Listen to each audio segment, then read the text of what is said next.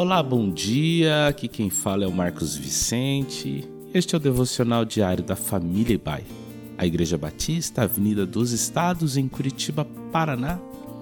Hoje é quinta-feira, dia 21 de setembro de 2023. Estamos conversando durante esta semana sobre a afirmação Eu não temerei, eu não terei medo.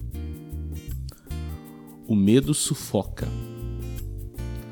Quando o medo molda nossas vidas, a segurança se torna nosso Deus.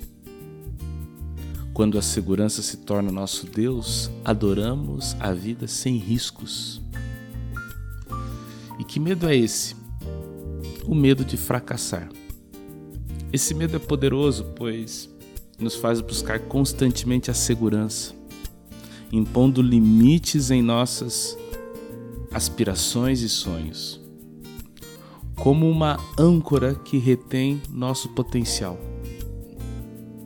O fracasso é uma parte inevitável da vida. Você vai falhar como homem, como mulher, como pai, mãe, filho, líder, empregado, todos nós cometemos erros. Não é apenas um problema seu, é um problema humano. Mesmo sabendo que somos falíveis, há um sem número de pessoas que ficam paralisadas porque têm medo de errar.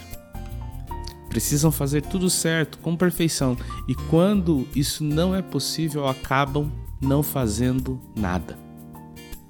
Veja, por exemplo, a parábola dos talentos que Jesus contou no Evangelho de Lucas, no capítulo 19, nos versos 20 e 21. A resposta de um dos investidores foi a seguinte: Patrão, aqui está a sua moeda. Eu a embrulhei num lenço e a escondi.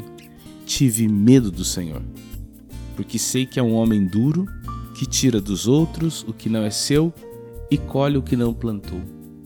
O motivo que o deixou paralisado em relação ao que recebeu foi a imagem de um Senhor punitivo a possibilidade de fracassar o tornou letárgico. A imagem que construímos de Deus ou das pessoas ao nosso redor vão definir se o medo de errar irá controlar a nossa vida. E se isso acontecer, dificilmente faremos alguma coisa significativa. A raiz do medo do fracasso, que nos detém muitas vezes, é o medo de não sermos aceitos se falharmos. Para superar o medo do fracasso é essencial reconhecer que somos imperfeitos. Isso é exemplificado no diálogo entre Jesus e Pedro após a ressurreição, no Evangelho de João, capítulo 21, quando ele aparece para os discípulos.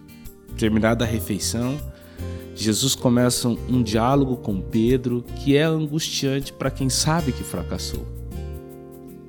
Ele sabe que dias antes havia prometido ir até as últimas consequências com Jesus, mas não conseguiu. Fracassou.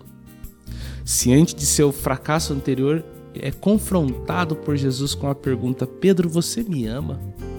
Embora usando palavras diferentes para o amor, Pedro reafirma seu amor por Jesus. Ao confrontar sua fraqueza e reafirmar seu amor por Jesus, Pedro encontra força na graça divina. O fracasso não define uma pessoa. É na aceitação da nossa fraqueza que o poder de Deus se manifesta, permitindo que nossos fracassos se tornem testemunhos do amor divino, impulsionando-nos a seguir em frente na força do Espírito. Um erro não determina caráter Embora haja erros que determinam histórias, o fracasso é apenas um evento em nossas vidas, não uma sentença permanente. Lembre-se, você nunca irá para onde Deus não está. Ele está contigo na tragédia ou no fracasso, com um plano brilhante para o futuro, capaz de transformar nossas fraquezas em plataformas para exibir sua glória. Por isso, não tenha medo. Que assim seja. Amém.